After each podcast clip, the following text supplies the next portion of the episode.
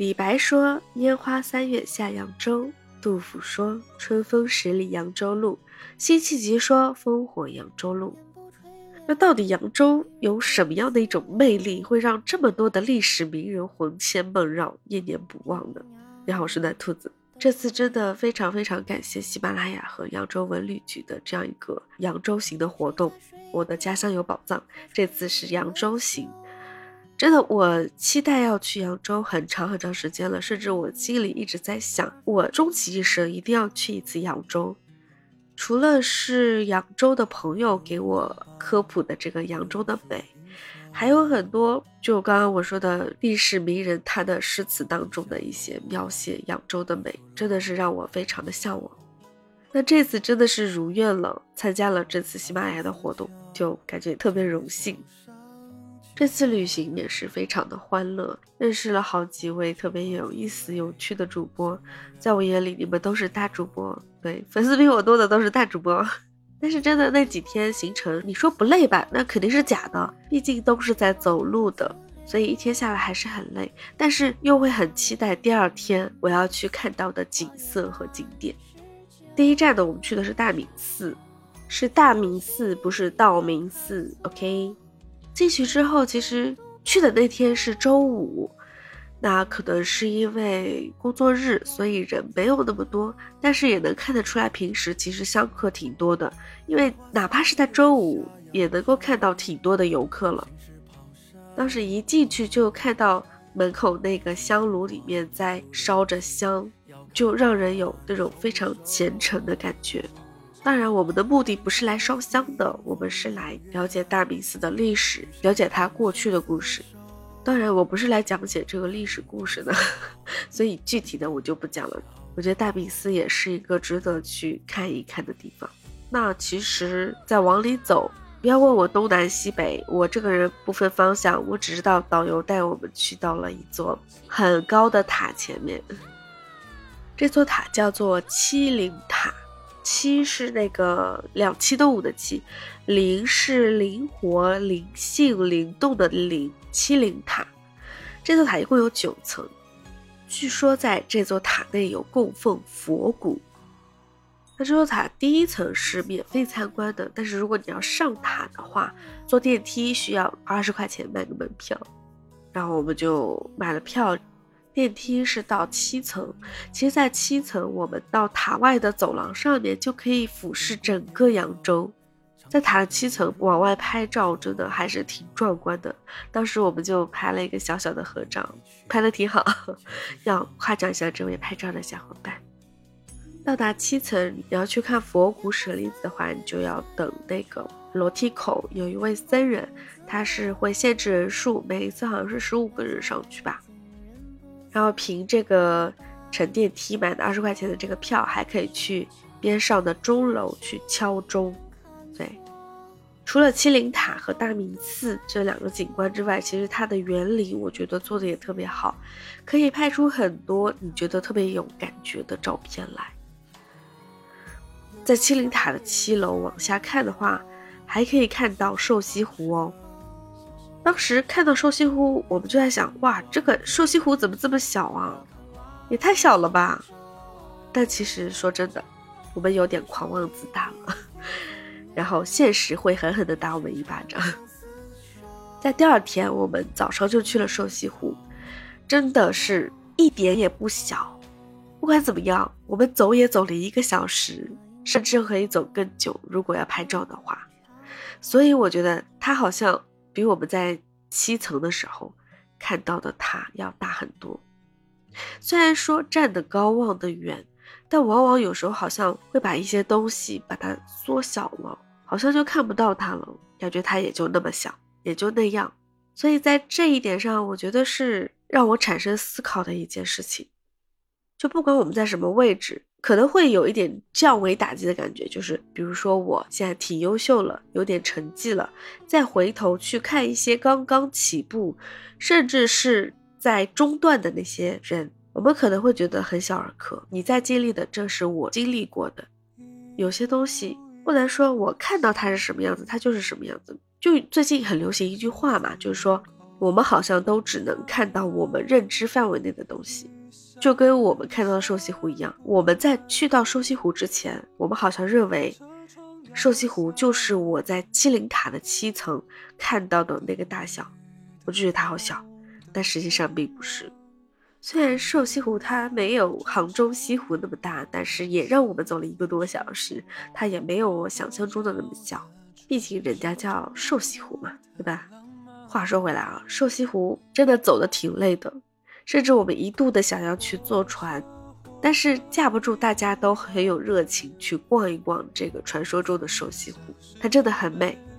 在能拍照拍到二十四桥的那条小道上面看到的二十四桥，我觉得真的很美，特别是在这个季节，杨柳依依，边上还有花呀、草呀、树呀。这种景色你知道吗？就很美，很好看，特别有诗意。除了二四桥，还有五亭桥和花池、钓鱼台这几个景点。在我印象中，我觉得最美的就是二十四桥。等我们逛完瘦西湖，我觉得大家都是非常的疲惫了，毕竟走了一个多小时，也饥肠辘辘了。虽然吃过早餐，但是耐不住这个消耗的也大，对吧？但是我们依然很有热情。对下午的这个大运河博物馆非常非常的期待，但很可惜的就是，哎，这我自己问题了，因为临时有事儿，所以我就在咖啡馆待了一下午，就没有好好的去逛这个大运河博物馆，这是我在这趟旅程当中最大最大的遗憾，感觉是一种很大的损失，你知道吗？但是我觉得这也是一个提醒，也是一种邀约。好像在告诉我说：“哎，这次没看，下次再来嘛，对吧？” 我是这样觉得的。吃完晚饭之后，就这次活动的负责老师就问我们：“啊，你们想要自己去玩就自己去玩，想要回酒店就回酒店，就是一个自由活动。”那刚好我们这个小组里面有一位扬州当地人，应该说是扬州人在南通，对，就是我们的暖阳同学，我们的暖阳大大，他就问我们要不要去东关街。我们一听要去东关街，哎，这次行程里面好像并没有东关街这个行程，啊，那我们就欣然答应，那就要去啊，对不对？而且其实说真的，像这种去这种古镇啊、老街啊，一定要晚上去，我觉得晚上去那种灯光的感觉特别好。果然，我们到了东关街之后，一看到，哎，有一个古城门那个大门拱门，在那个拱门里面拍那个东关街的景，真的太绝了，有没有？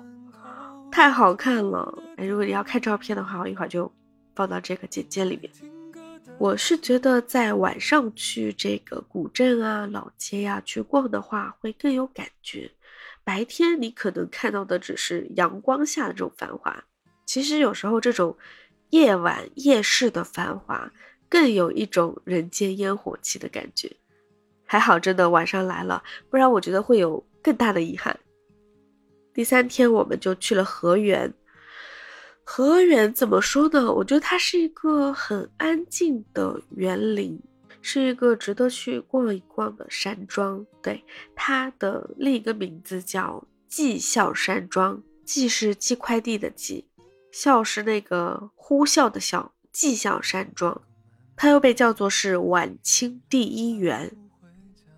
那天我们去的时候，真的天气特别好。阳光也特别好，在参观这个河源的过程当中，我们都忍不住要拿起手机拍照，可想而知它的这个园林景色是非常非常的美，很适合拍照哦，真的。然后它这种，我个人觉得它这种白墙黑瓦配上周边这个树啊、绿叶的这个颜色色彩，我觉得再加上这个蓝天阳光，真的很绝。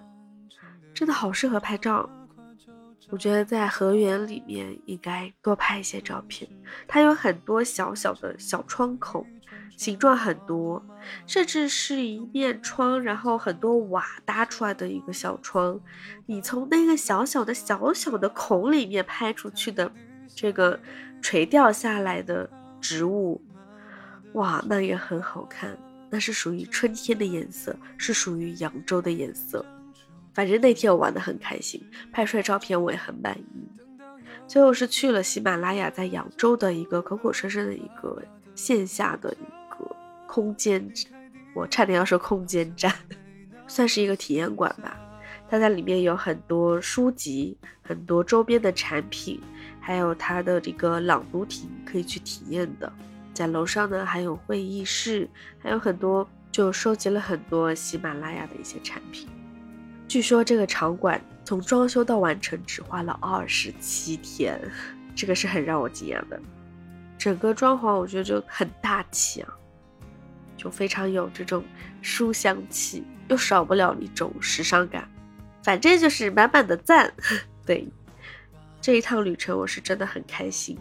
原本我是非常忐忑的，因为我觉得我作为一个超级迷你小主播，能够参加这样一个活动，能够认识这么多其他的主播，我是一个很社恐的人。但是没想到这次能够融入的特别好。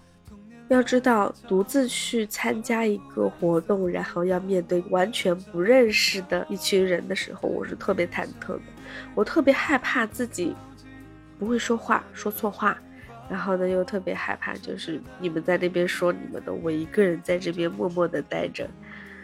啊，怎么讲？这是以前的常态，但是这一次体验真的很不一样。也让我多了很多的感慨，多了很多的思考。通过这一次旅程呢，我对扬州这个城市真的喜欢度加了很多。这总之呢，这次扬州行真的是会让我流连忘返。说真的，我对这种古镇特别感兴趣，特别有感觉。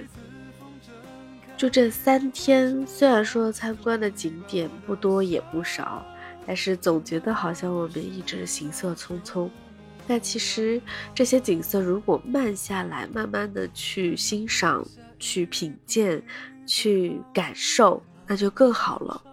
所以这三天我的遗憾，除了大运河博物馆没有参观完整，还有一个遗憾就是，希望我下次来的时候，我真的可以慢慢的去欣赏扬州的美。那最后还是要感谢一下喜马拉雅和扬州文旅局的这次活动，让我们都感受了一次扬州独特的美。